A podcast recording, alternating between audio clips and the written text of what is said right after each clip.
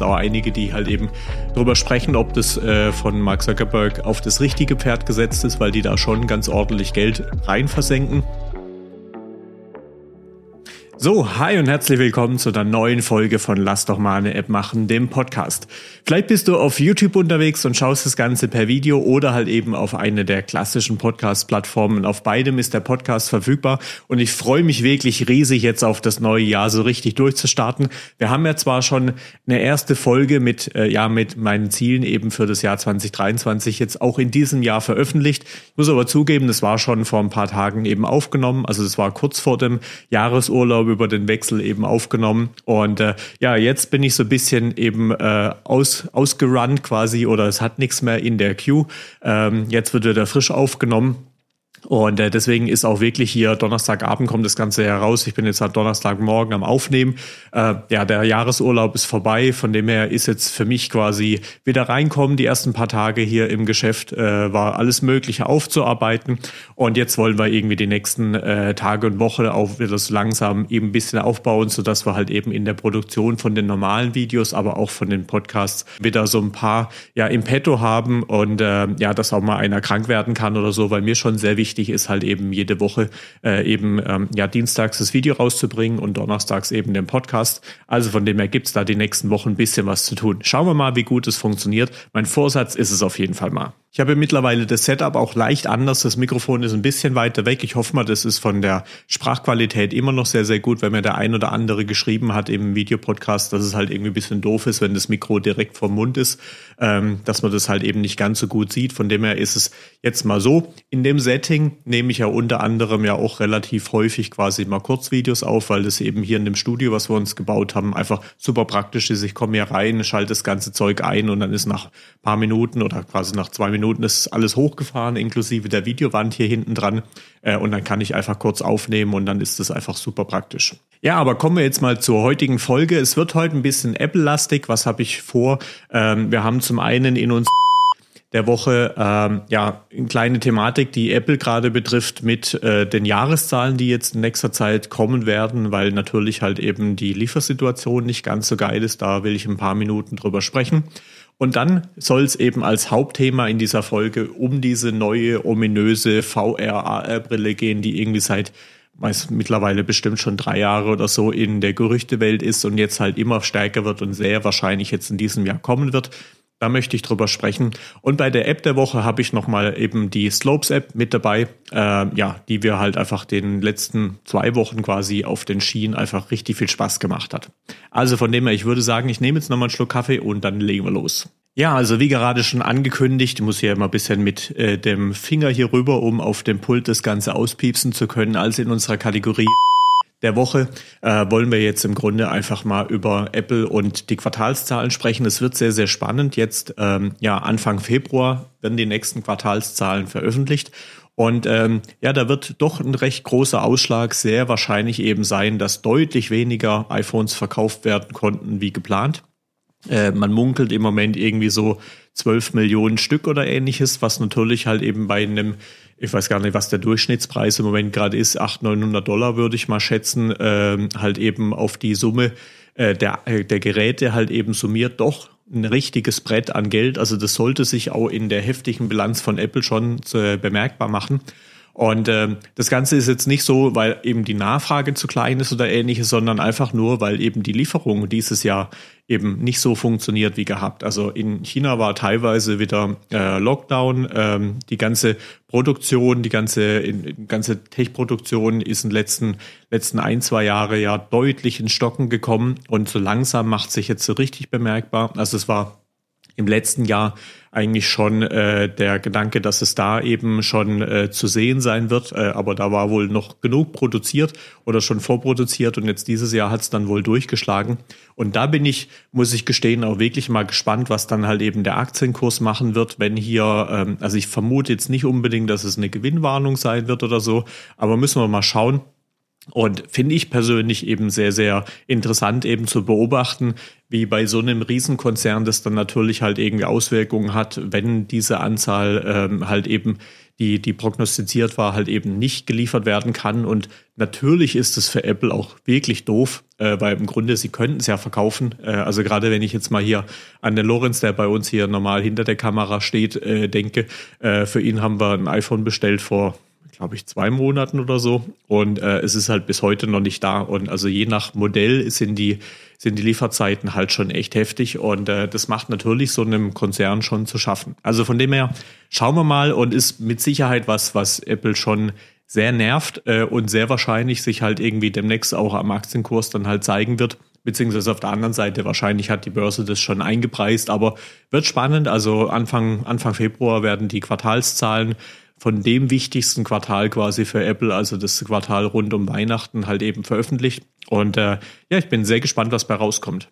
Ja, also dann sprechen wir doch einfach mal über die AR- oder VR-Brille. Vielleicht nochmal leicht ausgeholt für den, der das nicht weiß. Also AR steht für Augmented Reality, also angereicherte Realität. Und VR steht für Virtual Reality, also ja eben ein komplett virtuelles Ding um einen rum.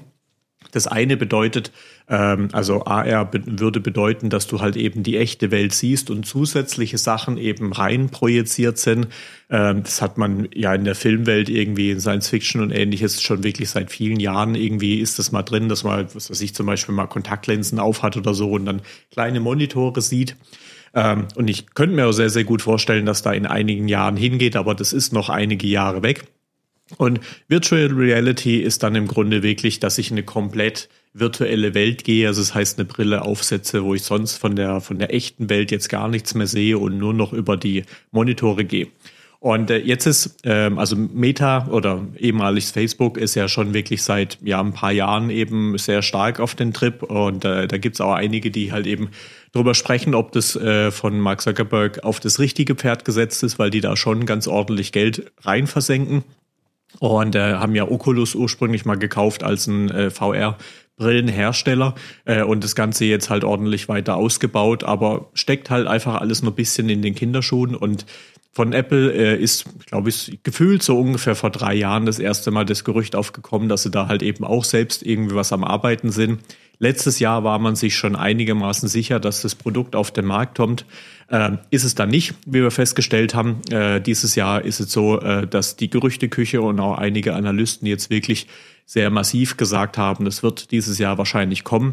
Eventuell sogar vor der WWDC, also immer im Juni ist es normalerweise, ist die ähm, Worldwide Developer Conference, also WWDC. Äh, das ist die, die Apple Entwicklerkonferenz, wo immer das neue iOS-Betriebssystem und auch das neue macOS-Betriebssystem vorgestellt werden. Und dann ist es so, dass wir als Entwickler dann eben äh, ja gut drei Monate Zeit haben, mit den Beta-Versionen dieser Betriebssysteme eben alle Apps zu prüfen, an denen wir so arbeiten, zu schauen, funktioniert dann noch alles. Und dann ganz grob im September normalerweise kommt eben mit dem neuen iPhone, äh, kommt dann eben auch das neue Betriebssystem dann wirklich in die Öffentlichkeit. Mittlerweile gibt's auch eine öffentliche Beta, die immer ein paar Wochen hinter der Entwickler-Beta ist, äh, weil die Entwickler-Beta teilweise wirklich noch echt ja, einige Schnitzer hat und sobald da irgendwie das ein oder andere raus ist, dann kommt auch diese Public Beta, um halt einfach, gibt's jetzt seit ein paar Jahren, um halt einfach noch mehr Menschen halt irgendwie in diese Beta reinzubekommen, um zu sehen, was ist denn noch alles kaputt, weil natürlich das, das ja, Betriebssystem, was dann halt im September rauskommen soll, dann natürlich möglichst gut sein soll. So, aber wieder zurück zur Brille. Äh, also wie gesagt, vor drei Jahren waren im Grunde so die ersten Gerüchte und jetzt äh, dieses Jahr spricht eigentlich sehr, sehr vieles dafür, dass das ganze Ding jetzt mal kommt. Und die Frage ist so ein bisschen, wie es denn schlussendlich aussehen wird. Also was die Gerüchteküche, und das ist so, was ich heute mit dir mal durchgehen äh, möchte. Also die Gerüchteküche zeigt da heißeste Sachen. Es gab alle möglichen Patentanträge. Ähm, es gab natürlich, also Apple sucht äh, auf jeden Fall nach Entwicklern für verschiedene Positionen in dem Bereich. Also es ist schon sehr, sehr klar, dass da was kommen wird. Ähm, die Frage ist noch eben, wie weit sind sie damit? Und natürlich ist so ein bisschen in dem ganzen äh, Kontext auch die Frage, was wird denn da alles sich so entwickeln? Können wir vielleicht am Schluss nochmal drauf eingehen. Aber vielleicht erstmal ein bisschen die Gerüchte. Ähm, was ist so, ähm, ja, alles für diese, für die Brille angesagt? Ich habe mir da mal ein paar Notizen gemacht, die rufe ich mir mal kurz auf. Genau, also ich habe es mir mal ein bisschen zusammengeschrieben. Also grundsätzlich die Gerüchteküche sagt, die Brille soll so ein bisschen wie eine Skibrille aussehen. Ähm, können wir auch hier vielleicht mal ein Bild von einblenden, ähm, also dass es so ein Band gibt, das Ganze umziehen kann. Und es soll ähm, ja einen, einen Schalter geben, so ein bisschen wie diese Digital Crown an der Apple Watch, also die man so drehen kann, mit der man zwischen Virtual Reality und Augmented Reality hin und her schalten kann. Das bedeutet, äh, es ist wohl so, dass ich halt eben mit zwei Modi arbeiten kann, also dass ich wirklich einmal diese komplett abgeschottete Welt habe und einmal eben, dass ich quasi auf das äh, ja, Außenbild halt eben was legen kann. Ähm, und das ist jetzt so ein bisschen äh, glaube ich, das wird schon technisch eben sehr, sehr spannend, ähm, weil also diesen Augmented Reality Part ist Microsoft mit seiner HoloLens zum Beispiel gegangen. Also da habe ich ein relativ großes äh, ja, Kunststoffvisier, beziehungsweise Google mit der ersten Glas ja auch. Da war einfach nur ein kleiner Stein, in den was reinprojiziert wird in mein Blickfeld und dadurch hatte ich das relativ, ja, das normale Originalbild, was meine Augen so sehen und in einem Teil ähm, dieses Bildes war quasi ein Monitor, in dem eben diese angereicherte Realität eben da ist. Wenn ich jetzt aber eine Virtual Reality Brille machen möchte, also das heißt komplett schließen, dann muss ich natürlich auch äh, ja die Augen komplett mit Monitoren abdecken, die mir halt eben ein Bild spiegeln. Das heißt, wenn ich wechseln möchte bei so einer Virtual Reality Brille auf eine Augmented Reality Art, dann kann das ja nicht mehr das Ding sein, was meine Augen normal sehen und ich klebe da quasi nur auf einem Teil eben einen Monitor davor, sondern ich muss ja im Grunde äh, außen irgendwie an der Brille Kameras haben und dieses Kamerabild muss mir dann auf Monitoren präsentiert werden, äh, sodass quasi dieses Augmented Reality quasi eigentlich alles ein virtuelles Bild ist, wenn man so will, aber halt eben zu einem großen Teil eben durch Kameras von außen erzeugt. Und das wird aus meiner Sicht ein sehr, sehr spannender Punkt, ähm, weil bisher quasi ähm, diese Verzögerung, ähm, die eine Aufnahme von der Kamera, bis das Bild dann halt eben auf einem Monitor da ist, die ist nicht wahnsinnig groß, aber die ist ein bisschen da. Ähm, und das war bisher eigentlich bei allen, die das mal probiert haben, echt ein großes Problem. Da ist dann eine sogenannte Motion Sickness äh, gegriffen. Also das heißt, dass mein, meine Kopfbewegung äh, ich das Gefühl habe oder mein, meine Nerven eben äh, durch die Ohren zum Beispiel halt eben diese Bewegung spüren. Und wenn das Bild eben ein paar Millisekunden hinten dran versetzt sind, ähm, weil die Kamera eben einen Moment, Moment braucht, bis das Bild halt eben bei mir da ist, oder vielleicht einen falschen auch Größen da ist, äh, als ich das normal im Sehen gewohnt bin, da wird es dann relativ viel Menschen eben schlecht und daher kommt dieser Begriff Motion Sickness. Und äh, das wird, glaube ich, sehr, sehr spannend sein, wie sie das Ganze lösen wollen. Ähm, es hat auch noch so ein bisschen ein Thema, dass halt eben, ja, Apple für sich auf die Fahnen schreibt, dass er eigentlich mit ihren Produkten Menschen verbinden möchten. Und jetzt so eine Virtual Reality Geschichte ist natürlich auf der einen Seite kann ich das ähm, ja argumentativ so sagen, dass ich natürlich Menschen zueinander bringe, die normalerweise jetzt nicht zusammen in einem Raum sind. Also das heißt, ich kann vielleicht irgendwelche Business-Meetings oder irgendwelche Calls oder so mit anderen machen und verbinde so mit Menschen. Aber jetzt natürlich so eine komplett abschottende Brille ins Gesicht zu kleben, ist erstmal natürlich äh, ja eigentlich total abschottend von anderen Menschen. Und auch dafür gibt es ein Gerücht, ähm, wie das Ganze halt, wenn ich jetzt so in einem Raum, wenn mich da irgendjemand sieht, äh, dann sagt das Gerücht, dass quasi außen auf dieser Brille sollen auch äh, kleine Displays sein. Und äh, es sollen die Augen quasi nachgemacht werden. Also so, dass ich quasi, wenn mich jemand anguckt, trotzdem in meinem Gesicht Augen sieht. Und ich muss sagen, da bin ich super gespannt, ob das wirklich kommt und äh, wie das aussieht, weil das hat das Potenzial, einfach super lächerlich zu werden. Ähm, auf der anderen Seite ging mir auch schon so durch den Kopf, wenn ich jetzt mal überlege, in den letzten Jahren, was so an äh, mit diesen Animojis beziehungsweise Memojis alles gemacht wurde. Ähm, das ging schon ein bisschen in die Richtung. Also wenn sie da nicht versuchen, die echten Augen quasi hinzuprojizieren, sondern halt einfach diese Augenbewegungen wie beim iPhone halt eben mitzubekommen und dann diese Memoji-Augen. Äh, also Memoji sind die, äh, wo du dein eigenes Gesicht bei, bei den iPhones halt eben äh, ja nehmen kannst als äh, äh, ja bewegtes Bild und die, die nehmen ja auch wirklich komplett deine Gesichtsmimik mit. Wenn sowas außen rangeklebt wird, ähm, also ich glaube, es hat einfach ein Riesenpotenzial, da einfach witzig zu werden. Also ich bin da sehr gespannt. Jetzt müssen wir kurz nochmal auf meinen Spickzettel gucken, was ich vergessen habe. Äh, genau, also Gerücht sagt auch, dass halt eben ja ähm, Linsen eingesetzt werden können äh, für die Menschen, die halt eben ja eine Brillenglasstärke brauchen. Ich meine, das ist ja mein Metier früher als Optiker. Äh, macht da total Sinn, weil halt eben sehr viele Menschen eine Sehstärke haben, sonst würden die alle nicht in den Genuss kommen. Und das Ding wird wahrscheinlich äh, in der ersten Runde mal relativ teuer. Also Gerüchte sagen so roundabout 3000 Dollar. Von dem her bin ich mal wirklich sehr gespannt. Genau, also eventuell braucht dieses Ding auch wirklich ordentlich Akku äh, und auch da geht äh, die Gerüchtewelt, dass es vielleicht sein könnte, dass es einen Akkugürtel gibt, äh, den ich halt mir um den Bauch schnalle und dann mit einem Kabel an die Brille hoch verbunden wird. Ganz ehrlich, das kann ich mir so richtig nicht vorstellen, weil das irgendwie so wirklich Apple-like nicht wäre. Aber wenn sie es rausbringen, haben sie zumindest mal, glaube ich, alle News für sich, weil da jeder sich drüber lustig machen würde. Also unterm Strich muss man ganz klar sagen, es wird super spannend. Äh, also ich glaube auch sehr, sehr stark, dass es dieses Jahr kommen wird. Ähm, und äh, was genau äh, und wie sie das machen, bin ich sehr, sehr gespannt. Und vor allem, was es dann halt so alles mit sich bringt. Weil aus meiner Sicht jetzt so in der, in der Entwicklung, äh, die Themen VR äh, beziehungsweise Augmented Reality sind jetzt die letzten Jahre wirklich schon immer mal wieder gab es Versuche, irgendwas Sinniges zu machen. Es gibt auch den ein oder anderen Anwendungsfall, der, ähm, der schon ja ähm, cooler ist. Ich hatte da auch schon mal ein Interview zum Beispiel mit einem äh, unserer Kunden bei der NBW.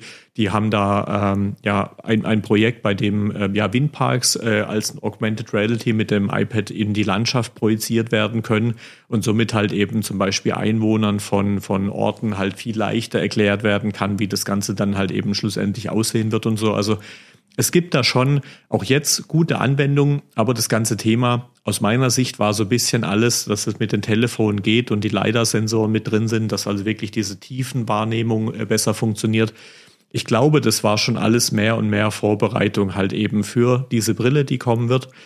Was für mich noch ein bisschen schwer zu beurteilen ist, was denn da so alles passiert, weil ich sag mal, ähm, beim Smartphone, äh, was sie damals eingeführt haben, war wirklich einfach klar, okay, äh, Smartphones äh, werden den, den Markt eben, äh, ja, eben ja, erschließen. Äh, die waren damals schon die, die schlechten, die es da gab mit dem Windows Phone drauf und so, waren schon eine ganze Ecke besser als so die klassischen Feature Phones, also die, sag mal, Nokias mit äh, den, äh, der Wahltastatur drauf. Äh, und dann hat eben Apple diesen Markt komplett einmal umgekrempelt, aber es war im Grunde schon einfach relativ klar, was gemacht werden soll, auch bei der Uhr war so das, ich sag mal, Killer-Feature äh, oder dieses Grundding einfach schon mal klar, dass wenn das Ding die Uhr anzeigt und ein paar Push-Nachrichten ähm, ja nochmal anzeigt, dann hat das schon mal so eine gewisse Daseinsberechtigung.